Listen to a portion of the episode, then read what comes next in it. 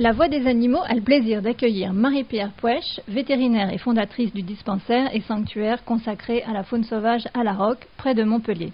Racontez-nous, Marie-Pierre, votre parcours atypique. Alors, vétérinaire pour les animaux, donc euh, depuis très longtemps, je suis sortie il y a plus de 42 ans, donc euh, j'ai 63 ans aujourd'hui. Je suis sortie à 21 ans en veto et quand on est vétérinaire, c'est pour la vie. En fait, c'est tous les animaux qui nous intéressent. Euh, donc euh, ça va de donc quand j'arrive à l'école veto d'un père qui était médecin et de grands-parents paysans, on a envie de tout comprendre et d'être vraiment auprès de tous ces animaux. Ça, peut être des bactéries, ça peut être des parasites, ça peut être des chevaux, des vaches. De comprendre cette diversité déjà des animaux et euh, qu'on va avoir en main, qu'on ne connaît si peu, comment les gens donc voilà donc c'est un parcours veto euh, souvent les gens disent mais c'est vraiment dur d'apprendre à soigner. Les animaux ils parlent pas.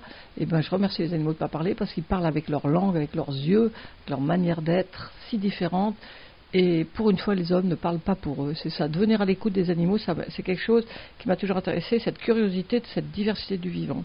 Donc sorti en 79 je décide d'être plutôt bergère parce que euh, en sortant de l'école, moi c'est la beauté du monde, de ce monde transhumant, de ce monde nomade, de ce monde méditerranéen de, lequel je viens. Euh, et, je pars me perdre dans les montagnes auprès des brebis et des vaches et dans, et dans la beauté de ce monde, dans, dans, les forêts, dans les montagnes, pour apprendre un peu mieux et me dire mais qu'est-ce que je vais faire comme veto? Je ne peux pas faire veto, je ne peux pas je ne peux pas faire n'importe quoi, je ne peux pas parler pour les animaux. Il y avait vraiment cette envie d'arriver sur ce dialogue-là.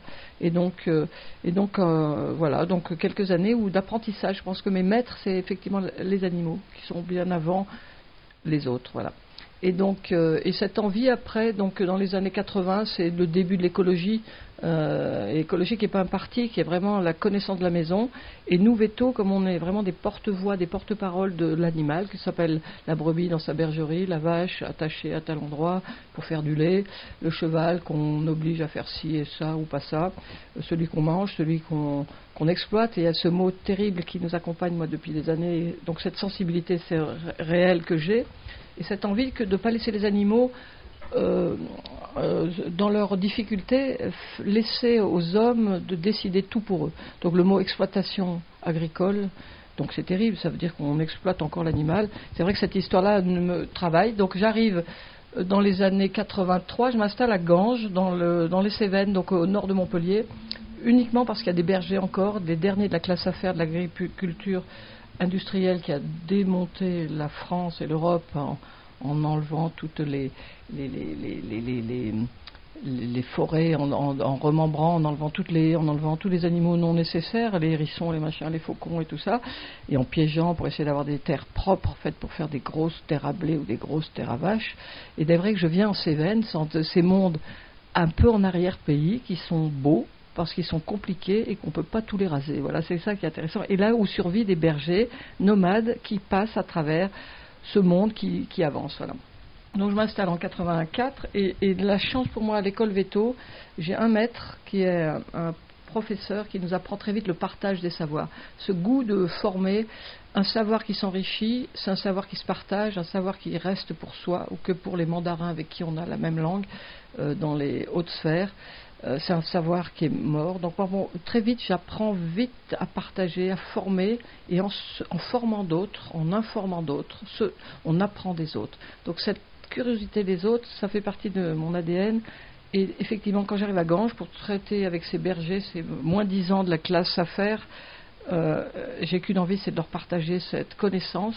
Et donc, on monte très vite une première association. Donc, je suis vétérinaire, normal, je mon petit cabinet où il n'y a pas trop de boulot, mais c'est L'important, c'est les choses belles qu'on puisse faire. Et surtout, l'important aussi, c'est de, tout en liant ce que je viens de dire juste avant, c'est lier cette écologie, ce soin à la, maison. Je ne pouvais pas la laisser sur le bord de ma table de nuit avec des très bons bouquins en disant bon, je le verrai plus tard parce que là pour l'instant il faut que je travaille et je ne peux pas faire deux choses à la fois. Et là ce qui m'a ça c'est un peu mon, mon défaut majeur, c'est d'avoir voulu cultiver et pratiquer l'écologie, la, rendre vivante, palpable et partagée. Donc vraiment, c'est une écologie pratique, sociale et solidaire que j'ai tenté de mettre, y compris au, chevet des animaux, domestiques. Donc parler d'écologie auprès de brebis avec des bergers qui ne sont pas allés aux écoles la plupart du temps, c'est aussi leur parler du milieu et d'arrêter de, vouloir des solutions simples comme un masque pour le Covid ou un, vaccin pour une telle maladie, mais leur dire regardez, le monde est plus compliqué, prenez-en soin de ces animaux, euh, ayez-en moins, euh, nourrissez-les mieux, voilà, mettez un peu plus de, de bonté dans vos relations avec votre animal de rente ou bien votre cheval que vous aimez, et arrêtez de penser avoir une solution technique à toutes les solutions. C'est vous le chef d'orchestre, et, les maladies, c'est pas du hasard, c'est pas une fatalité. Et donc on voit là l'autre point qui m'anime, qui m'amène après avec cet hôpital de faune sauvage dans lequel je suis, c'était aussi l'envie euh, de, oui, de cette ignorance. Euh, euh, on a la chance, nous, de quand on a pu aller à l'école et d'avoir des yeux ouverts, d'apprendre un peu, d'apprendre un peu plus, une chance de connaître des petits bouts de cette vérité qui nous échappe, cette complexité du monde et l'envie de la partager. Donc cette ignorance qui est partout, quand je vois un, quelqu'un qui m'amène un chien blessé, on voit bien que les gens ne comprennent pas grand-chose aux maladies et, ou comment ça arrive et ils cherchent des, choses magiques. Et on se dit mais que fait l'école de la République? Où est-ce qu'on apprend ça? Où est-ce qu'on apprend aux gens à être eux-mêmes émancipés pour avoir une relation différente avec l'animal?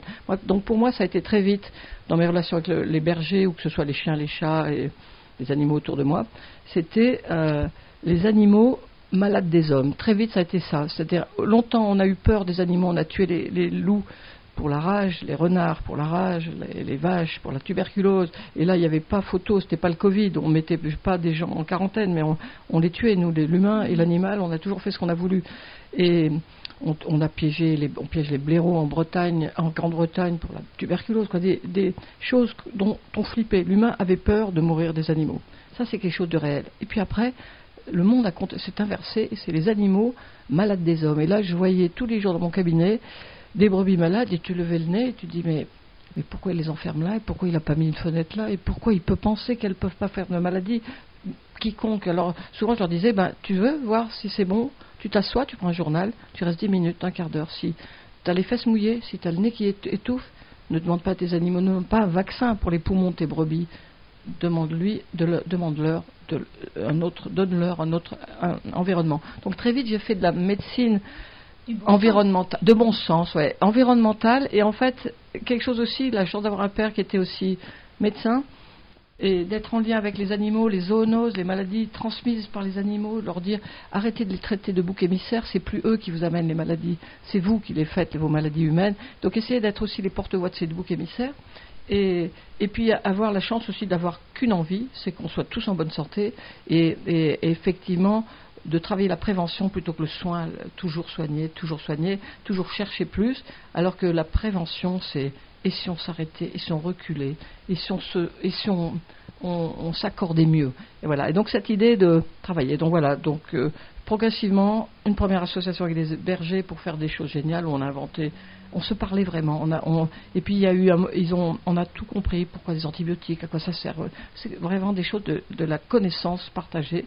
Et puis très vite, dans les années 96, euh, j'ai agrandi ce projet lié avec les agriculteurs vers quelque chose qui s'appelle Goupil Protection, qui est encore ici, encore aujourd'hui en 2021, une association qu'on crée pour faire effectivement de l'éducation populaire, de l'éducation scientifique, pour connaître mieux la maison, prendre, en prendre soin, la mettre en valeur, avec vraiment un credo là maintenant qui un viatique, c'est euh, prenons-en soin et enrichissons-la. Ce monde nous est donné, on en hérite, apprenons-le, émerveillons, émerveillons-nous euh, apprendre, comprendre, transmettre. Et transmettons quelque chose d'encore plus riche. C'est-à-dire, ne, laissons pas cette écologie triste dont on nous raconte tout, que le monde est foutu et tout. Non, regardez, sous nos, sous nos cailloux, la vie, sous nos fenêtres, des, euh, une merveille qu'on n'avait plus appris nulle part aux écoles de la République.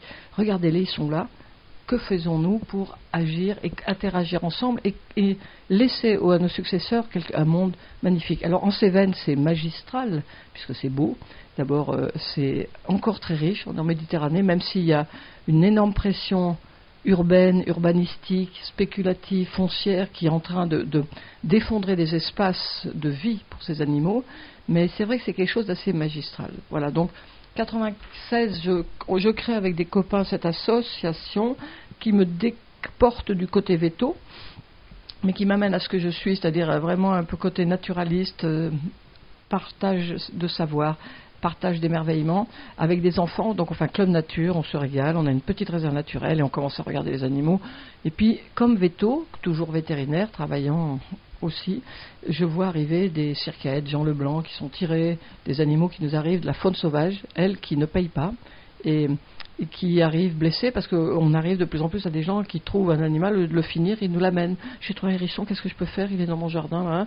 Et puis là, je dis, mais et où sont les médecins de la, faune sauvage? Et là, retour arrière, en France, c'est assez terrible. Euh, sur les 40 centres de soins français, et donc, euh, donc longtemps, j'ai espéré que ce soit pas à moi de créer mon centre de soins, parce que j'espérais que quelque part au nord de Montpellier existerait quelque chose où je ne serais que la vétérinaire qui aurait pu donner toute mon énergie et mon temps gratuitement à ça. Puis les choses ne venaient pas. Donc, euh, et, effectivement, dans les centres de soins euh, français, il n'y en a que 3, 4 où il y a des vétérinaires en, en tout le temps. Il y en a un, c'est l'école vétérinaire de Nantes, qui est le plus ancien, l'école vétérinaire d'Alfort, où ce sont effectivement c'est au sein de l'école qu'il y a des jeunes vétérinaires qui se forment, et l'école vétérinaire de Toulouse qui vient de créer récemment sa chaire et son centre de soins. Et nous, le quatrième, c'est celui que je crée en 2008, donc euh, il y a 13 ans aujourd'hui, pour dire il faut montrer l'importance de ces, ces, éclopés du bord de route, que ce soit un blaireau que les pompiers trouvent en bord d'une vigne, que ce soit un petit renardeau qu'on vient de trouver, là qu'on a amené aujourd'hui, euh, que ce soit des gens qui ont, voilà, de, on a euh, voilà, des oiseaux, des cresserelles que je vais opérer tout à l'heure, qui a été plombé alors qu'on n'est plus en chasse. Donc on voit bien qu'ils sont encore en vie. Ils sont les témoins de notre emprise anormale de cette fin du XXe siècle, début du XXIe, qui, qui commande l'humain à devenir meilleur. Et là, on se dit, mais si on n'y est pas, c'est qui? Alors j'ai une phrase très simple si c'est pas moi, c'est qui? Je veux retourner à personne. Et si c'est pas maintenant, c'est quand Est-ce qu'il faut que j'attende d'avoir tous les diplômes, d'avoir l'argent, d'avoir les lieux, d'avoir les équipes, d'avoir le temps.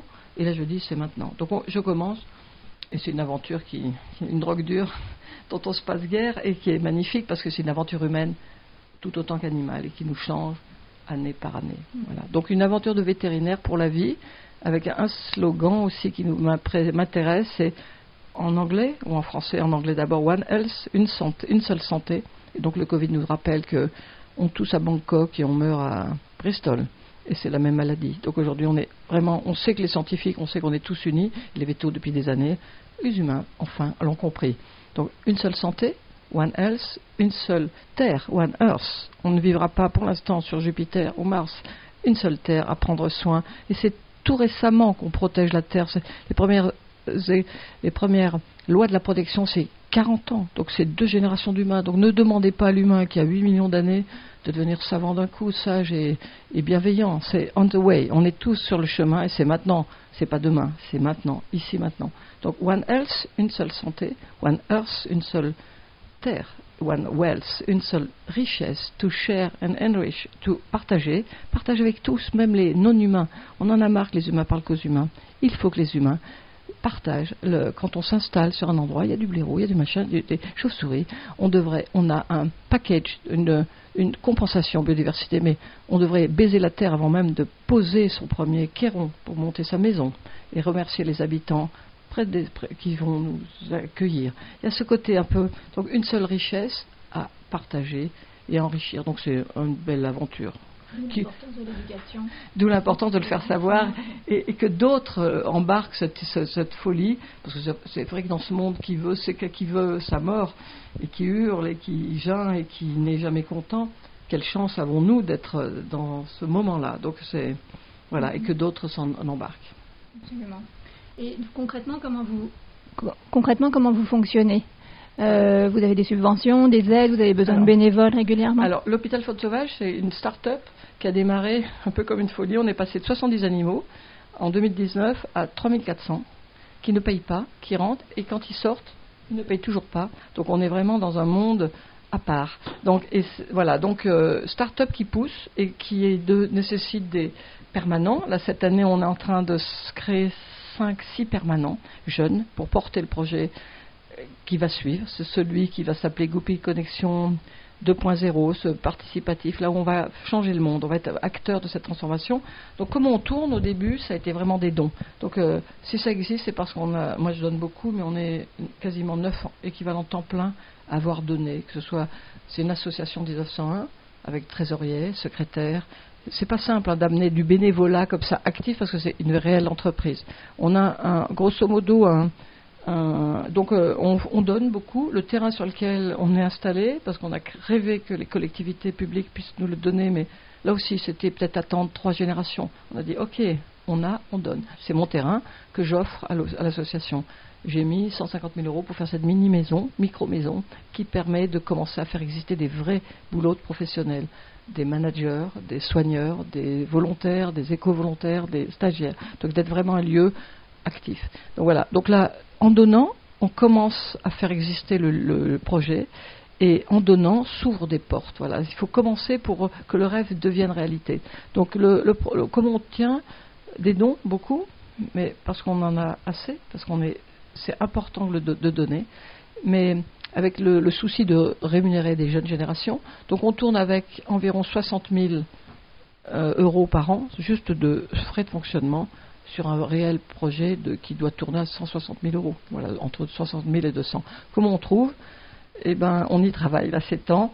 Euh, des dons, des legs, là, je pense que c'est important. Là, on va, on va arriver sur une fondation, parce que l'association reconnue d'utilité publique, qui est en chemin d'être reconnue d'utilité publique, va pouvoir créer quelque chose qui va laisser aux jeunes générations des espaces aussi un peu durables euh, qui sont dirigés vers cette, cette, se redonner, euh, faire exister un lieu où les hommes et les animaux seraient amis. Et donc le faire exister, que ce soit pas juste un rêve éveillé en bord de, dans une bibliothèque ou dans, après un bon film, que ce soit une réalité. Travailler avec les agriculteurs, travailler avec les jeunes générations, l'éducation, faire des lieux d'expérience, de voir les animaux qui, ont été abîmés par l'homme et de les montrer, non pas sous une forme de zoo en courant, mais sous une forme éducative. Regardez-le, celui-là, il a perdu une aile, il a besoin de vous, parce que c'est à nous tous d'inventer les nouvelles lignes électriques qui ne seront plus vulnérables, qui ne seront plus nuisibles pour nous. Donc voilà, il y a tous ces projets éducatifs, ces projets de formation, de connaissance, de connaissance de la maison, parce qu'il n'y a nulle part où on apprend à connaître c'est quoi cette mésange bleue, c'est quoi ce renard, pourquoi il y en a tant, pourquoi il n'y a pas. Bref, on voit bien qu'on touche des choses importantes et, un lieu d'accueil, d'échange avec à la fois ce monde paysan, ce monde rural et ce monde urbain, et, faire naître aussi, alors c'est ça qui est intéressant, d'avoir une sorte de... On est, on est donc sur des projets financiers qui vont être un peu plus forts, là, ces jours. Donc, c'est, pour nous, là, 2021, c'est, c'est stabiliser une super équipe motivée, en pleine forme pour euh, aborder les années d'après, et, et se donner les enjeux qu'on veut tourner, qu'on veut voir arriver avec des lieux intéressant, avec vraiment un pôle pédagogique, un pôle de soins meilleur encore pour former, échanger avec les autres pays qui travaillent comme l'Espagne, les États-Unis, d'autres pays qui travaillent aussi sur la faune sauvage, et avoir un lieu d'accueil, voilà, de formation à tout niveau un lieu de travail. Cette appellation de nuisible est juste un scandale. Euh, ont-ils aussi quand même le droit d'être euh, soignés? Alors, euh, oui, oui. Alors le, mot nuisible, c'est en fait, on est archaïque. Il faut voir que le singe humain, moi, je, je nous vois comme des singes, donc euh, c'est un défaut veto. Mais on est vraiment, euh, quand on voit l'animal domestique, l'animal sauvage, comment il a bougé, le chien 100 000 ans, la première animal domestique, la chèvre 8000 ans, c'est tout récent dans l'humanité. Hein. Le, le cheval 4000 ans, et, et, donc on voit bien que tout bouge, que le, le lapin Mille ans, le canard, mille ans. Ça fait mille ans qu'il est passé du sauvage au domestique. Le, le, pigeon, le pigeon bisé, par exemple. On voit bien que l'homme, depuis longtemps, touche l'animal, va se servir dans l'animal sauvage pour en faire des animaux de maison. Le sauvage, c'est Sylva, il vit dans la forêt. Domestique, il vit dans la maison, il vit dans la ferme. Et donc, donc on voit le curseur temps qui fait bouger. On est passé effectivement de nuisible, utile, euh, pratique, invasif. On, tue tous les, castors à la fin du 19e, 18e. On va chercher euh, aux États-Unis d'autres, des vrais castors où on va chercher du ragondin pour en ramener de la peau. On les échappe et puis depuis, ils passent de intérêt, intérêt de rente à invasif, à devoir détruire. Donc on voit bien que le singe humain n'y connaît rien. Alors là, il y a quelque chose d'important avec l'animal, avoir beaucoup d'humilité en disant oh, je m'étais trompé, ce, que mes parents ou mes écoles ou mes profs m'ont appris, oh, je m'étais trompé. En fait, on ne savait pas grand-chose. Mais ça ne veut pas dire tout d'un coup devenir les, meilleurs du monde. Ça veut dire que, à, la question du nuisible, ce nuisible n'est plus nuisible, puisqu'on voit bien que c'est l'écosystème qui est malade. Là, aujourd'hui, la nature est en très mauvaise santé, parce que, et les humains sont en très mauvaise santé. Réparons la nature, mais c'est pas réparer que le renard, c'est réparer l'écosystème dans lequel nous vivons tous, nous naissons tous, nous mourons tous. On est vraiment en lien, on est interconnectés, interdépendants.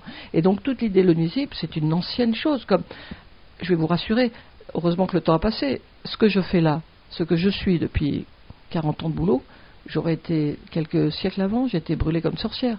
Les femmes étaient sorcières dès qu'elles avaient trois idées. Donc on voit bien que les femmes, les, femmes n'avaient pas accès à, l'éducation. Donc on voit bien que le temps passe. Le nuisible, il est déjà out of order. Il a plus, on a besoin de réinstaller dans nos campagnes un écosystème dans lequel il y a le renard, il y a le blaireau, il y a tous les mustélidés, il y a les prédateurs du blé renard, il y a le loup, il y a le, lynx, il y a l'ours qui ont fait partie de la forêt et fait partie de la montagne. Il faut sortir l'homme de cette, cette e-, e-, exigence de dominer tout qui est en train de le détruire lui-même. Il ne pourra rien dominer. Il faut qu'il se décolonise son cerveau et qu'il apprécie l'altérité, l'apprécie de ne plus avoir à dominer. C'est vraiment relaxant. Vous devriez essayer, c'est vraiment génial. Donc, une seule vie à la rendre émerveillez-vous, n'ayez peur de rien, à part que le ciel nous tombe sur la tête, et compliquons nos mondes, la complexité, euh, sortons de cette hygiène euh, dont on voit la, dangerosité avec le Covid. le Covid, c'est quoi? C'est une, maladie, pandémie de métropole, parce qu'on est tous, vous vivez tous dans des mondes uniques, hygiénistes, mono, mono, monospéciès, et, et les uns trop près des autres. Rajouter de la diversité en ville. Nous, on a un grand projet sur Montpellier, c'est que la ville porte aussi des projets, remettre de la vie animale dans le cœur des villes et le cœur des hommes qui l'habitent. Parce que, en fait, les villes aussi sont porteurs de biodiversité, de diversité du vivant. La diversité du vivant, c'est une complexité. Ne demandez pas à la comprendre, mais juste soyez. Euh, c'est une complicité, non pas une adversité. N'ayez pas peur des autres. Devenez les autres, et vous verrez, c'est une aventure humaine qui ne fait que continuer. Donc, à, la question le nuisible, eh ben, on est en train de travailler à faire arrêter. Mais on voit bien qu'on a des lobbies, on a des vieilles manières hurlantes de singes hurleurs qui ne sont pas entendables, vu ce qui se passe tous les jours et la toxicité du monde dans lequel on, mange, on, vit, on respire. Donc là, on a besoin de convoquer quelque chose d'autre. Donc, je pense que c'est important, en tous les cas, si je peux donner de l'espoir à plein de gens, créer votre propre oasis de vie avec une communauté en action qui veut agir pour faire exister cette écologie, cette soin à la maison, cette connaissance et ce soin à la maison, juste local, parce que si on est nombreux des petits oasis comme ça, pulsants de vie, ça finit par donner du goût, parce qu'en fait, du goût et du plaisir partagé. Et je vois comment, par exemple, l'hôpital Faune Sauvage, qui est devenu, Goupil, qui est devenu un lieu attractif, les gens euh, sont heureux, parce qu'on sort de ce monde dur, hein, dans lequel plus personne n'a trop envie de vivre, et là d'être à côté de ces animaux, même s'il y a des fois la mort, parce que sur les 3400 animaux, il y a la moitié qui vont mourir, la moitié va revivre. Tout à l'heure, je vais aller opérer des animaux, tous ne vont pas survivre. On, met, on met beaucoup d'énergie auprès d'eux, mais leur force, leur regard, leur magnificence, parce qu'il faut vraiment prendre le temps de regarder un martinet, un tout petit, ils sont tous beaux, des regards immense qu'on avait oublié de voir. Donc tout cela, il faut qu'il nous donne, il nous porte, il nous sort de notre barbarie, de notre violence, et, c'est avec eux qu'on est en train de monter. Voilà. Donc jamais sans eux. Me too and me, uh, fox and badger and all animals too. On a besoin de vivre ensemble. Oui, et on est quand même de, mauvais élèves en France par rapport à d'autres pays au niveau de la cohabitation avec euh, les prédateurs, par exemple. Oui, alors ça, c'est euh, oui, c'est intéressant là. C'est oui, c'est un peu terrible parce qu'en fait, quand on est, on se sent français d'abord, européen, et pour moi, quelle beauté. Quand on est au bout du monde, quand on parle de la France, les gens nous regardent. Et, vous savez pas ce que ça fait briller Paris, l'intelligence, le, le, savoir, la philosophie des Lumières. Quand on sait dans quel monde archaïque, violent, on est tous les quand on sait qu'on tue 600 000 à un million de renards chaque année avec euh, pour lâcher un peu la gourme de ces, de ces lobbies qui ont plus rien, de ce, pour, pour, lâcher un bouc émissaire à des gens qui ne savent plus où aller dans cette société. Donc là, on se dit, où est passée cette philosophie des Lumières? On a envie, effectivement, euh, que la France devienne un peu euh, comme tu dis, euh, ça fait un peu peine de voir où on en est. Euh, on est un peu à l'arrière, et alors qu'on est à l'avant sur beaucoup de choses. Donc je pense qu'il faut effectivement oser la bienveillance française, parce qu'on a une touche. Et alors nous, la Méditerranée, là où je suis, dans ces Cévennes, contrairement à beaucoup d'endroits, les paysans avec qui je travaille, c'est des petits, c'est des bacs moins 20, c'est des, des, gens qui ont choisi de ne pas chercher le pognon seulement, l'exploitation, mais aussi une qualité de vie, une qualité de relations, qualité de milieu dans lequel ils sont, eh ben eux, ils hurlent pas contre les vautours, ils hurlent pas contre le loup, ils, on vit avec. Donc ils ont, on, a vraiment envie de, quoi moi mon vrai robe de veto, si j'ai encore quelques années, en tous les cas transmettre à des jeunes vétos, c'est effectivement, et aux gens qui veulent suivre, c'est qu'il faut valoriser cette slow, cette petite agriculture, cette agriculture éthique, qui a déjà de l'éthique, parce que qui et qui cherche aussi ses relationnels avec le consommateur. Donc on est, voilà, c'est mon vrai job là, c'est réparer le vivant qu'on a dans les mains, que ce soit réparer les bergers qui ne sont pas en bon état non plus, qui ne sont pas toujours bien, réparer les animaux qui sont autour de nous et là qui ont besoin de nous, et remailler les humains avec la nature et avec les uns avec les autres, reconnecter, réconcilier. Il y a vraiment ces, quatre R qui vont qu'on met au travail, c'est-à-dire et la chance pour nous de ne pas être dans la, bosse où on a ou dans des endroits où il n'y a plus rien, ou plutôt que de l'industrie agrochimique qui hurle, qui n'a jamais assez, nous on a assez et on est heureux effectivement les uns avec les autres de faire société, de faire communauté pour avancer là. Et là, la chance d'avoir 40 ans de travail euh, progressif il y a une très belle écoute. Il y a des agriculteurs jeunes ou récents ou anciens qui sont vraiment prêts à jouer. Donc tout le monde n'hurle pas et la France et la France du Sud, la France méditerranéenne, pour moi, elle doit montrer l'exemple. Pour, comme terre d'accueil, comme terre d'invention de troubadours, troubadours, on en appelait les troubadours, c'était des chanteurs. Il faut trouver de nouvelles comme tu disais, une nouvelle manière de vivre les uns avec les autres, cette cohabitation qui est si heureuse. Voilà, euh, euh, euh, oser la cohabitation, elle, oser l'autre, il vous apprendra tellement de choses. Donc, voilà, c'est vraiment intéressant. Il y a des Alpes-Maritimes qui est vétérinaire aussi. Je ne me souviens plus de son nom. Oui, il est assez engagé. Oui, pour les renards, j'ai vu. Non, c'est pas lui. Qui Oui, qui est contre la chasse, qui arrive à. et, puis, ce que je disais, on n'est pas contre la chasse. Moi, j'ai longtemps travaillé avec des chasseurs, et on est des chasseurs d'idéal. On a les mêmes outils, donc on est des fils, on est des frères de, du même socle humain.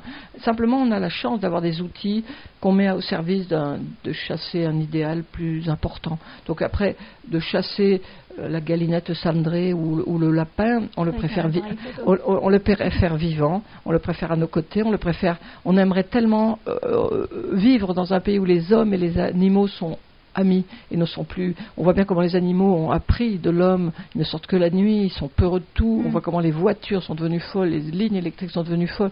Comment il va falloir inventer, et c'est urgent avec les jeunes générations de côté, des connectivités, des trappes vertes et bleues. Là, il faut arrêter de penser que c'est dans 20 ans qu'on va le faire. Nous, tous les jours, arrivent des animaux taper sur les routes, taper sur les routes. Donc, euh, notre job à l'hôpital, c'est de réparer les humains. C'est un atelier d'accueil et de redonner du sens. En tous les cas, non pas sur ma tête de, veto un peu génétiquement modifiée qui pourrait, mais c'est plutôt redonner du sens auprès des animaux qui sont juste derrière et qui sont dans leur boîte et qui attendent euh, ce qu'on va pouvoir faire et, et, renouer cette présence, ramener cette présence auprès des humains, ça c'est magique, elle existe.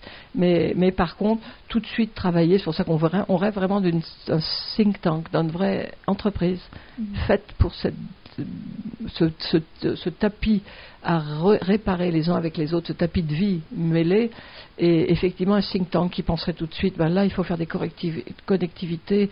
En plus, en, plus, ouvrez les yeux, y compris les gros capitalistes, y compris les gros pouvoirs de route, sont les premiers à vouloir agir. Donc osez dire les choses pour que le monde d'après existe. Sortons ce monde de cette incapacité à bouger. Donc voilà, on a des gens qui sont prêts, il faut simplement dire, voilà, ben, le premier corridor, on le veut là, puis après là, euh, vous faites des routes, ah, là, il y a une compensation, vous faites des lotissements, là, ça va plus être possible. Osez dire que tout est important. Voilà. C'est une bonne campagne publicitaire. et en fait, effectivement, les humains et les non-humains doivent euh, cohabiter avec... Euh, Justement, si les animaux sauvages n'étaient pas aussi persécutés, euh, est-ce qu'ils se rapprocheraient des humains? Oui, évidemment.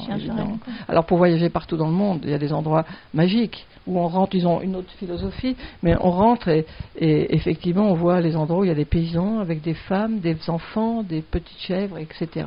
Et puis on leur dit, ils sont heureux, tout le monde est heureux, puis ils nous disent, ah ben, hier il y avait le tigre qui était là, qui est passé, et là tu dis, le tigre, ah, c'est sa maison aussi et c'est plutôt lui qui te, et eux qui te regardent en disant mais comment tu enverrais? Voilà, nous on a, on est hérité d'un monde qui a exclu, qui a détruit, qui a essayé par peur, je pense, par méconnaissance, par ignorance, par peur. Nos grands-parents n'y connaissaient rien et puis on les faisait hurler. On est bien allé aux guerres contre les Boches et tout ça. On a fait des guerres. on hérite d'un XXe siècle terrifiant, hein, où on a essayé de tuer tout, les Japonais, machin.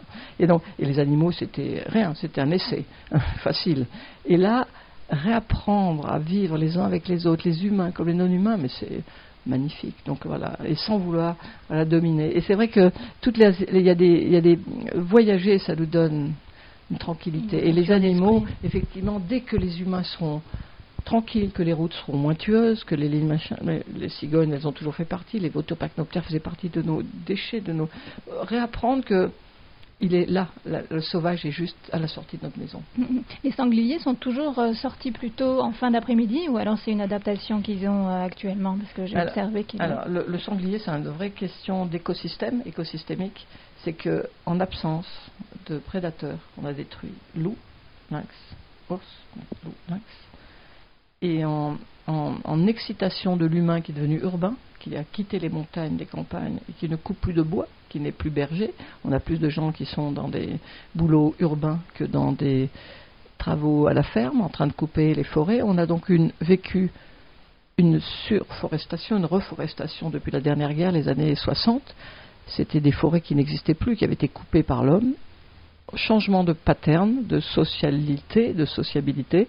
On a, on a donc des forêts qui se reforestent énormes et qui produisent dans le sud soit des châtaigniers, des châtaignes, soit les chênes verts, du gland, et qui, nous, nous dans le sud, on n'en a pas trop, mais vous, en Provence, on a énormément d'incendies possibles, tous les 5-6 ans, ces feux existent, mais donc cette augmentation de cette euh, richesse en gland ou en châtaignier fait que qui mange le chêne, qui mange le gland, la châtaigne, c'est l'animal sauvage, et celui qui a pris le dessus, ça a été le, euh, le sanglier. Donc le sanglier, avec une erreur manifeste de gestion, et ça c'est, il faut que l'humain ne s'occupe plus de la nature. Le monde va bien, le monde naturel va bien. Il demande à l'homme de rentrer dans ses maisons et de savoir faire chez lui son travail d'humain.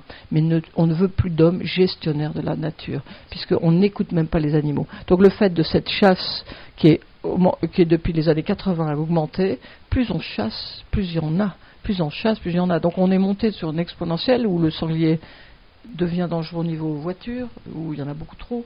Euh, effectivement, et la chasse continue de vouloir chasser. Donc là, il y a vraiment une question de gestionnaire d'un écosystème, faire reculer cette chasse à la battue qui n'a plus aucune, qui n'a pas de valeur, en tous les cas pour limiter l'espèce, reculer l'humain, laisser faire la nature, travailler un peu plus la forêt, nettoyer un peu les forêts, couper un peu plus de bois, et laisser faire les prédateurs. Voilà. donc, euh, le sanglier ne sera pas plus que moins. Sinon, voilà, on est. En plus, il a été génétiquement modifié. Génétiquement modifié. Dès que, dès que on, a, on est passé de grands sangliers qui faisaient plus de 120 kilos à des choses de rien du tout, on voit bien que l'histoire, elle n'est elle, elle pas en faveur de l'homme. On joue à, à, toucher les animaux, à jouer avec les animaux. Et pour moi, la guerre, la chasse, c'est terrible. Pour moi, c'est la guerre contre la nature. Et faire la guerre contre la nature, c'est faire la guerre contre soi. Donc moi, le vrai rêve habité, c'est effectivement qu'on soit tous amis, arrêter la guerre, arrêter la chasse, vivez doucement sur la terre. Soyez heureux, voilà, c'est tout. Donc c'est ça qui est intéressant. Et on a tous les moyens pour y être, parce que quelle belle vie, quel, belle, quel beau pays, la France. Et c'est vrai que je pense que la France doit montrer l'exemple. Voilà, s'il y a un pays en, Europe, en tous les cas, aider des autres pays européens. Là, nous, nos projets sont très en lien avec d'autres pays méditerranéens, comme les Balkans, la Bulgarie, qui a aussi un bout de l'Europe, comme l'Espagne avec, euh, on a des choses ensemble. C'est une nature sans frontières. C'est les humains qui ont des frontières derrière leur cerveau. Donc ouvrez vos cerveaux hmm. et ouvrez-vous aux autres. Voilà. Mais la nature est le summum de la perfection, de toute façon. Bah, la nature, c'est de, là d'où l'on vient. Alors, on peut, nature, ça a donné naturaleza, ça a donné nation, nationalité, c'est de là d'où l'on est. Le singe appelle la nature, c'est pas quelque chose en dehors de nous. On le nomme, donc euh, oui, c'est la perfection, c'est nous. En fait, en gros, non, la nature, c'est nous, c'est de là où on est. Génétiquement modifié aussi. Ouais, on a beaucoup travaillé dessus, mais je trouve qu'on y a amené des, grandes qualités, donc il ne faut pas tout jeter. Hein. Je pense que notre connaissance, notre finesse, notre technologie, notre intelligence qui a été mise au travail de faire de l'économie de, et de économie de euh, avide comme on est en train de finir de vivre là.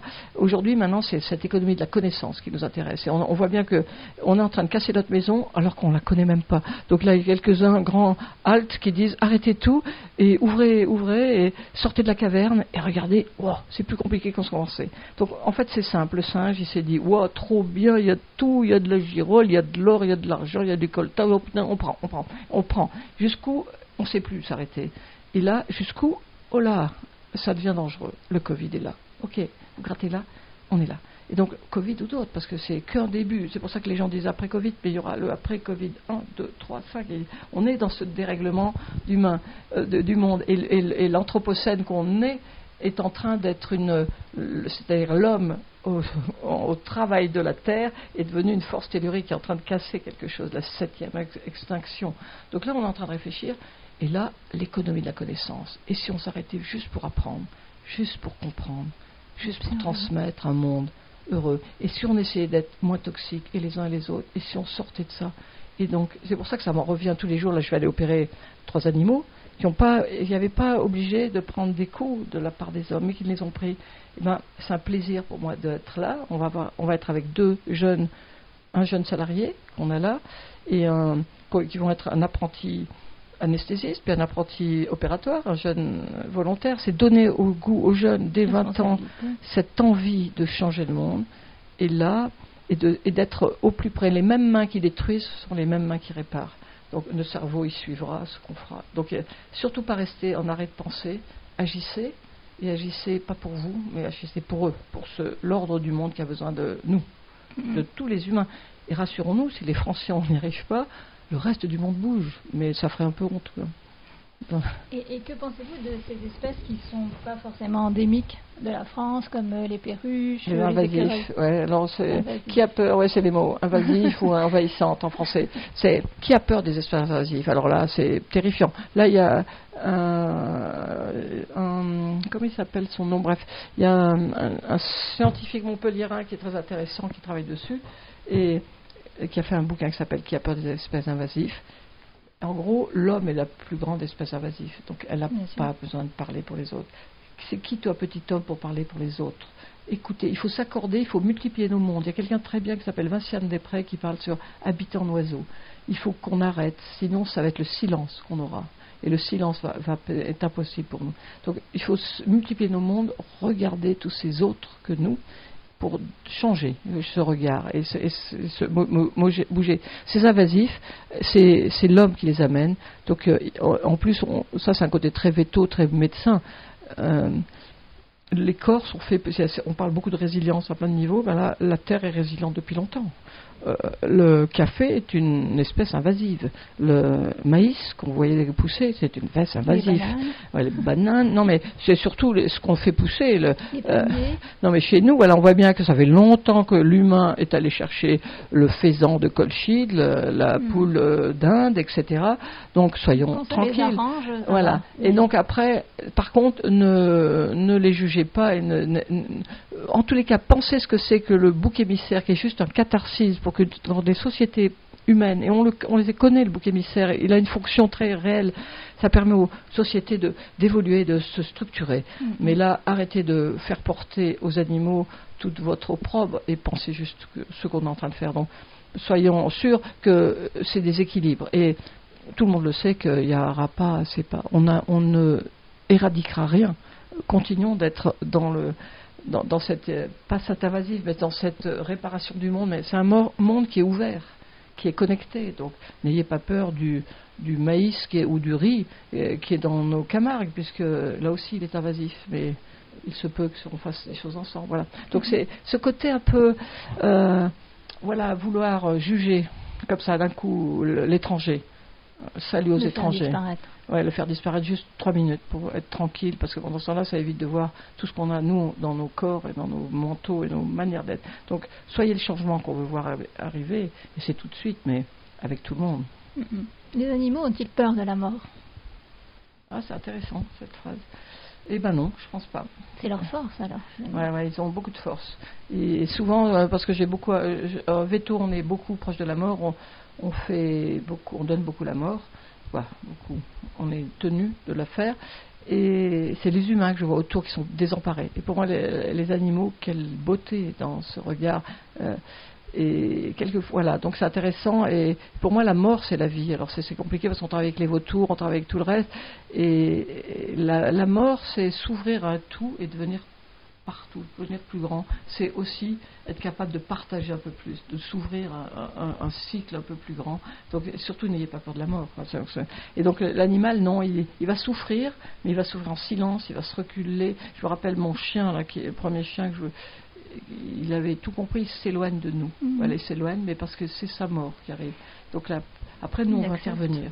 Il accepte, il y a, il y a quelque chose de tranquille. hein, mais je pense que euh, la mort, c'est. Je crois que c'est les Chinois qui disent on sort dans la vie, on a 100 ans à faire ce qu'on a à faire, chacun sa palette. Euh, On peut être un joueur de musique, un jou- joueur de bistouri ou joueur de ce qu'on veut. Et on rentre dans la mort, et c'est un seul cycle. Et continuez, continuons. On rentre dans la, le- la multiplicité, donc soyez tranquilles. Et cette, cette peur de la mort, c'est peut-être ça qui explique l'homme a voulu tant gérer ses trouilles. C'est un, un trouillon, le, le- le singe hein, humain. Mm. Donc là, maintenant, n'ayez plus peur. Voilà. Et, et surtout, tout seul, vous, on va être très mal. Donc euh, n'ayez plus peur de l'autre. De microscopique comme du macroscopique, il est là. Et on devrait faire. euh, Même on- les virus. Ouais, Faut- même les virus font partie. avec. Oui, mais nos virus font partie de notre ADN. On, a évolué. Euh, les bactéries, ce sont nos anciennes mitochondries. Euh, les mitochondries, c'est nos anciennes bactéries. On voit bien que ça fait longtemps qu'on fait compagnon de route avec une diversité du vivant. On n'a pas le cerveau pour le comprendre. Eh ben, allez-y, tranquille, avançons. Mais c'est vrai que c'est intéressant. Alors c'est vrai que quand, on entend encore aujourd'hui hurler le nuisible, il y a trop de renards, il y a trop de pies, il n'y a pas assez de ça, euh, l'humain ne sait plus admirer, ne sait plus aimer. Il ne sait plus aimer son voisin, il ne sait plus aimer les noirs, les noirs et blancs, il ne sait plus rien aimer, mais il est perdu. Et je pense qu'il est perdu grave. Donc là, il faut juste qu'il retrouve du plaisir. Donc c'est quoi? C'est pour ça que on ne fait pas un pas de soin à l'hôpital, si on ne fait pas trois pas de sensibilisation, d'éducation, Mm. de connaissance, de partage, de réflexion. Il y a des fois des choses qui inquiètent. Ça ne veut pas dire qu'on a trouvé toutes les solutions, mais on est là, en- cette communauté en action, elle est là aussi pour, euh, pour, pour avancer, pour avancer. Donc surtout pas un pas de soin. Nous, mon rêve, c'est de plus avoir à soigner, que le monde aille si bien qu'on serait assis et juste repasser les oies sauvages avec les grues cendrées et qui reviendraient comme ça, les curés qui traverseraient une route comme ça, tranquille, sans. Quel rêve. Ouais, c'est un rêve, mais il faut avoir des rêves. peut devenir je crois que c'est Goethe On qui dit, Goethe, il dit, si tu as un rêve dans ta vie, Goethe, il y a longtemps, 1770, hein, euh, si tu as un rêve dans ta vie, ne l'oublie jamais, parce qu'il y a beaucoup de choses extraordinaires qui n'auront jamais lieu parce que tu l'auras oublié. Si tu as un rêve, fais-le, commence-le. Quand tu commences, ça- avec la providence arrive, quelquefois la chance arrive. Et quand tu commences, ça te donne du génie, de la magie et du pouvoir. Ça te donne, ça te fait cheminer. Donc c'est vrai que j'aime oublier de commencer. N'attendez rien des jokers, des autres qui vont travailler pour vous. Chacun doit, de bouger Ensemble. ensemble. Mais faire que, que- en fait, ce qui est très intéressant à cette période, moi, je suis très optimiste. C'est, c'est- on a de plus en, on est connecté du monde entier, donc ça c'est une réalité. Et, et surtout, on est, on est un ensemble d'acteurs agissant, euh, des réseaux. Mais soyons plus en guerre. Il faut paralyser les guerres chez nous, paralyser les guerres qui sont. Aimez-vous les uns les La autres. bienveillance. Ça, c'est Mahabharata, c'est les, les Indiens, bien avant Jésus-Christ, c'est aimez-vous les uns les autres, paralysez les guerres, devenez sages, vivez doucement sur la terre, et les animaux sont là. Et pof, un chevreuil qui traverse, pof, le prédateur. Que le prédateur, la biodiversité, que le prédateur mange le prédaté, c'est normal, mais que le singe humain, savant, sachant, savant faire de la musique, écrivant, étant sorte de sa violence et devienne l'excellence de cet Homo sapiens, sapiens Le 2.0, sage, ouais. ce serait, c'est, c'est notre seul chemin. Dernière Mais- question, parce que je sais que vous êtes très occupé. Non. Euh, une, une belle histoire d'animaux, celle qui vous a le plus touché durant, durant toutes ces années. Ah, c'est, euh, compliqué. Une belle histoire d'animaux. Ah. bah, d'un animal que vous avez soigné en ah, Il y a, peut-être il y a ce vautour moine qu'on va abandonner quelque temps, mais qui reviendra nous voir. Un jeune vautour moine. Alors on lui a donné un nom, mais je ne vais pas vous le dire. Mais un jeune vautour moine qui est tombé, c'est intéressant. Le vautour moine, c'est le plus grand rapace d'Europe. Le dernier avait été détruit en 1912 au Vigan, à quelques kilomètres d'ici. Ils sont revenus, grâce à la LPO, Jean, Jean-François Terrasse, tout le travail des, anciens, des, gens qui ont protégé la nature et les oiseaux, hein, donc depuis les années 75-80. Ils sont revenus chez nous dans le sud, pour le grand, c'est les grands recycleurs de la nature. Ils sont revenus 100 ans après chez nous. Et il y a un, nid qui est tout près de chez nous, de vautourmoine. Donc c'est le beau vautourmoine Et là, cette année, au mois de juin, nous est arrivé un jeune bébé, Vautourmoine, qui est tombé du nid après un orage, mais visiblement cassé de partout. Donc il venait d'être bagué, il était né en nature juste dans ses veines, et bagué et avec des fractures multiples à la fois. Alors il y avait une grosse fracture sur un numérus, il était en train d'être mangé au verre, il était en train de mourir. Donc quand ils l'ont amené, c'est un gros poussin de 5 kilos. Qui vous l'a amené? Les gens de la LP au Grand ah donc euh, les gens qui suivaient le, nid, qui ont vu, qui ont vu disparaître l'oiseau, qui normalement est élevé de mois de juin, de, mois de mai jusqu'à octobre par des parents. Donc là, il est tombé du nid, foutu, en mm. train d'être mourir. Donc là, on l'a soigné, et en fait, il s'avérait qu'il y avait trois fractures. Donc des fractures comme s'il avait eu des os de verre. Et c'est là où c'est l'inquiétude. Donc c'est une belle histoire parce qu'il s'appelle Quickie, mais il, va, il, a un numéro. Il va partir. Il n'a pas pu être soigné, pas pu repartir dans la nature. C'est un oiseau magique qui fait plus de 3 mètres d'envergure. Et vous auriez vu d'abord tous les gens qui connaissent rien, qui est la première fois qu'ils voyaient un vautour-moine, le petit, je, vais aller vous le montrer, le, chant doux qu'il a dans la douceur. C'est un gros, mais avec un, cri de, de doux, c'est étrange, très beau. C'est un des plus beaux oiseaux on peut voir voler quand on en a volé normaux. Et lui, par contre, il porte une histoire qui est lourde, que les hommes ont engagée. C'est-à-dire, il a une multiplicité de fractures qui ont fait un os de verre sur toute son aile.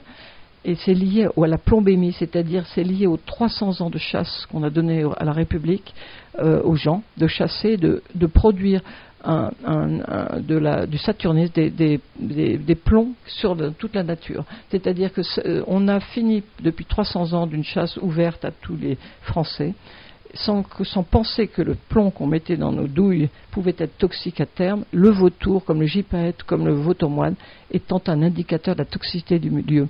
Donc cet oiseau, il présente une plombémie, un saturnisme qui fait qu'il est foutu pour, il a été foutu, il n'a pas pu réparer son os dans les temps corrects ça signifie que notre vrai job, donc c'est une belle aventure, une belle rencontre, parce que lui, on ne va, pas l'abandonner. Il va partir à Douai-la-Fontaine avec les autorisations pour être dans un lieu de reproduction. Et on espère bien que dans quelques temps, quand on aura notre projet pédagogique, que ce soit à la ville ou à la campagne, avec un projet avec des volières pour montrer c'est quoi les vautours dans notre territoire, à quoi ils servent, mm. que notre ami Quickie ou un autre vienne montrer aux enfants et aux gens du coin à quoi servent, qui sont-ils ces étranges étrangers si beaux et si présent et si nécessaire à notre écosystème. Donc voilà, le vautour avait disparu parce qu'on pensait s'en passer, parce qu'on avait préféré l'incinération, on a préféré la propreté, le tout hygiéniste. Les vautours reviennent et pour l'instant, un vrai travail, c'est à réparer aussi ce terrain où il y a 300 ans de plomb chronique et de toxicité chronique sur notre territoire. Vous voyez, c'est une belle rencontre parce qu'on l'oubliera plus jamais, mais un vrai travail à venir. Comment fait-on pour enlever ce plomb et mhm. faire qu'il n'y en ait plus. Merci. Mille merci Marie-Pierre. Je vais maintenant interviewer, poser une petite question aux bénévoles et salariés de l'association Goupil Connexion qui s'occupe donc des animaux sauvages. Euh, donc Justine est avec nous. Euh, Justine, tu es bénévole ou tu, tu es salariée? Alors, je suis euh, bénévole à l'association Goupil Connexion. Je suis venue pour un séjour de trois semaines. Euh, d'éco-volontariat en fait, euh, sachant que j'ai à côté déjà un travail, je suis technicienne de laboratoire, j'ai posé un, congé sans solde pour venir me consacrer aux animaux sauvages et, les aider du mieux que je peux, sachant que c'est pas du tout mon métier. D'accord. Et, donc qu'est-ce que tu, tu trouves euh, dans ce que tu fais? Est-ce que tu sais pourquoi tu es là finalement? Alors euh, oui, pour plusieurs raisons. Déjà pour euh, euh, bah, venir aider et m'occuper des animaux et, les soigner pour les remettre dans leur état, dans leur environnement naturel.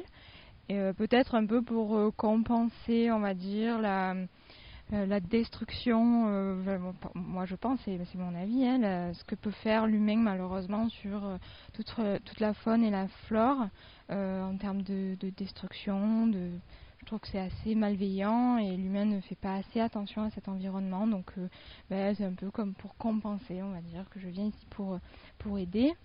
Et après, pour moi-même, c'est juste pour euh, ben, on va dire sortir de la routine du quotidien et pouvoir un peu ouvrir les yeux sur tout ce qu'on a autour et se reconnecter avec la nature et être en immersion totale avec euh, la nature et les animaux sauvages. je pense que tout est dit pour apporter ta pierre à l'édifice et même si c'est une goutte d'eau dans l'océan, plein de gouttes d'eau, ça fait euh, exactement un océan entier. Bah, merci beaucoup Justine. Il n'y a pas de quoi.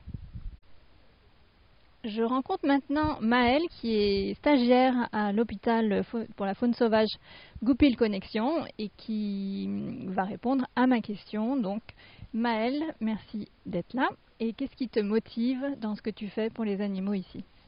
Alors euh, moi ce qui me motive ici c'est déjà en fait euh, le fait de se rapprocher un petit peu des animaux, tout le monde un petit peu euh, sauvage et constater aussi un petit peu comment dire l'empreinte de l'homme sur, euh, sur les animaux et tous les dégâts un peu qu'on peut, qu'on peut causer et voir justement un peu comment on peut y remédier.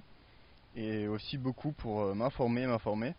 Parce que ici là depuis que je suis arrivé on apprend vraiment beaucoup de choses euh, ici. Et, et oui c'était une de mes principales motivations c'était aussi vraiment d'apprendre et de découvrir. Tu voudrais en faire ton métier? Mon métier je ne pense pas peut-être hein, peut-être mais non, déjà en prendre conscience en fait, prendre conscience de, de tout ce petit monde et de ce qu'on peut faire pour que, pour que ça aille mieux. Pour eux. Bah, Merci beaucoup Maëlle. Il n'y a pas de quoi. Je rencontre maintenant Théo qui est aide de soigneur à l'hôpital pour animaux euh, Goupil Connexion et qui va nous parler de sa motivation et de sa spécialité qui est la physiothérapie. Alors du coup, euh, voilà, moi c'est Théo, j'ai 19 ans, j'ai rejoint la GFS il y a quelque chose comme 4 mois en tant que bénévole d'abord, puis en tant que stagiaire et maintenant en tant qu'aide-soigneur. Et euh, tout ce qui est physio, voilà, c'est pas spécialement ma spécialité, mais chaque soigneur est censé pouvoir en faire. Donc euh, le but, c'est comme euh, nous quand on va au kiné, c'est petit à petit étirer des membres, ça peut être les ailes, ça peut être les pattes. Généralement, c'est le, plus commun chez, chez les oiseaux qu'on a. Et le but, c'est petit à petit étirer les membres pour qu'ils gagnent en souplesse, qu'ils gagnent en muscles aussi, donc euh, la physio, ça peut être manuel, comme on fait avec euh, euh, certains animaux qui ont eu des broches, des fractures ou autres. Donc là, on vient attraper l'aile et ensuite petit à petit l'étirer et faire des va-et-vient, la refermer pour recréer artificiellement en fait une activité physique. Ou après, à un stade un peu plus avancé, comme on a avec un grand-duc par exemple, c'est le prendre et lui faire des allers-retours en volière pour que de lui-même il se muscle naturellement en mhm. fait. Comme il est dans un espace un peu confiné, il n'a pas forcément l'occasion de, de, pardon, de voler. Et euh, là, au moins, ça lui permet de, euh, de s'étirer un peu, sortir et se muscler petit à petit jusqu'au moment où il sera assez musclé pour être haché. D'accord. Et alors, comment t'es arrivé ici? Quelle, est ta motivation? Quelle a été ta motivation euh, Comment je suis arrivé ici? C'était une période un peu houleuse de ma vie. Je changeais pas mal de choses, que ce soit professionnellement parlant, où j'ai arrêté mes études, ou personnellement. Et euh, je me suis dit pourquoi pas. C'est à 5 minutes de chez moi, euh, c'est un domaine qui me plaît pas mal, les animaux, donc euh, j'ai pas, j'ai pas quoi que ce soit à perdre en fait. Donc je me suis dit bah, pourquoi pas me lancer là-dedans, essayer de venir de 2 à 3 fois par semaine bénévolement et voir où ça me mène. Donc au final j'ai beaucoup accroché avec l'équipe, avec le dispositif aussi qui est en place. Et de là ensuite j'ai rejoint un organisme, la garantie jeune, qui m'a permis d'être stagiaire ici. Et après les stages on m'a proposé un emploi et j'ai accepté. Mhm. En termes de motivation, je dirais que c'est la participation, se sentir utile et voir que nos efforts sont pas vains.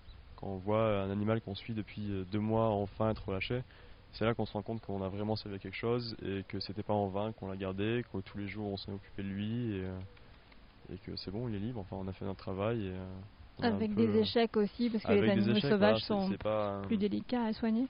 C'est pas, pas le monde des bisounours, il y a aussi des pertes. Et ça, on ne peut pas forcément faire grand chose quand on voit certains, certains animaux qui arrivent.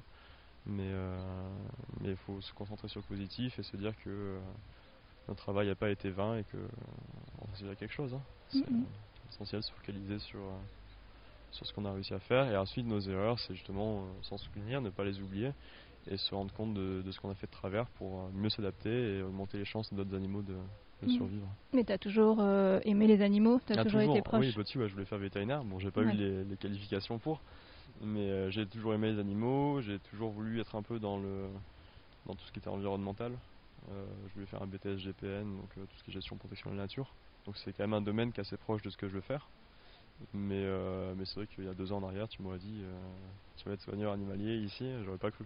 Surtout que c'est à côté, c'est tout petit, je connaissais pas forcément non plus, donc euh, c'est une bonne révélation de l'année 2020. C'est le destin. Voilà, c'est ça, on peut dire ça comme ça. Bah, merci beaucoup. Il n'y a pas de quoi, merci à toi. Donc je suis maintenant avec Chloé, qui est salariée à l'association Goupil Connexion. Et, et, donc je vais lui poser cette question fatidique. Quelle est sa motivation pour travailler ici? Alors ma motivation pour travailler ici, c'est forcément les animaux parce que euh, ils sont là autour de nous et on s'en rend plus compte, on les voit plus en fait. Ils sont, dans les jardins, dans la forêt, ils sont vraiment absolument partout et on s'en rend plus compte. On les, euh, on prend pas soin d'eux, on va dire, parce qu'il y a beaucoup d'animaux qui reviennent à cause euh, des humains, on va dire, des chocs véhicules, des prédations, souvent des chiens, des chats. Donc c'est vrai que c'est important de prendre soin d'eux parce qu'on n'est pas. Euh, c'est notre faute en fait pour qu'ils arrivent ici. Et euh, j'ai fait plusieurs centres de soins et c'est quand j'ai fait le premier centre de soins, c'est vraiment euh, cet univers qui m'a plu parce que j'ai fait d'autres. j'ai fait un aquarium et c'est vrai qu'il y a une routine qui me plaît pas forcément. Et les centres de soins, il y a toujours quelque chose de nouveau, il y a toujours un animal, les individus sont tous différents, donc on va devoir s'adapter par rapport à eux. Et c'est très important de justement euh, les connaître individuellement et de voir comment ils réagissent. Ouais. En plus, les aquariums, c'est plus euh, un peu d'exploitation finalement. Bah, y a le fait que les animaux soient regardés en spectacle, c'est vrai que ça m'a pas forcément plu. Après, c'est intéressant. Voilà, c'est intéressant parce que j'ai appris quand même pas mal de choses. Mais euh, c'est vrai que juste les voir dans un, dans un petit enclos, on va dire, c'est pas ce qu'il y a de, de, mieux pour eux. Quoi. Là, c'est vraiment du don finalement pour les, pour qu'ils aillent mieux. Voilà, c'est ça, exactement. Après, il y, a du, euh, y a du medical training, ça c'est important pour, pour, eux, pour leur santé, mais euh, c'est vrai que l'environnement n'est pas, n'est pas l'idéal. Quoi. Donc, justement, parlant d'idéal, tu dirais que là, c'est vraiment ton idéal de, de profession? De, bon, oui, c'est exactement ça en fait. C'est parce que les animaux euh, en liberté, on les soigne et après les revoir relâchés, c'est vraiment quelque chose d'extraordinaire. On les suit du début jusqu'à la fin et les voir évoluer quand on a des bébés c'est vraiment euh, très important et c'est merveilleux de les voir partir et euh, être libre. Vraiment, ça, la liberté, c'est quelque chose de très important. Et il y a des moments de désespoir quand même, parce que l'animal sauvage n'est pas facile non plus à, à soigner C'est sûr, il y a beaucoup euh, d'animaux qu'on garde longtemps et au final, on se rend compte que malgré tous les efforts qu'on a faits, c'est pas possible de le relâcher parce que soit il, il, va être handicapé et donc ça va être une proie facile pour les autres. Mais il faut se dire qu'on lui a donné sa chance, qu'on l'a accompagné jusqu'au bout et qu'on a vraiment tout fait euh, pour lui. Ce qu'il faudrait maintenant changer, en fait, c'est l'humain et euh, protéger euh, plus les animaux pour éviter qu'ils nous rejoignent. Mm. Bah, merci beaucoup, Chloé, pour ce merci message d'espoir et merci pour ce que tu fais. C'est gentil, merci.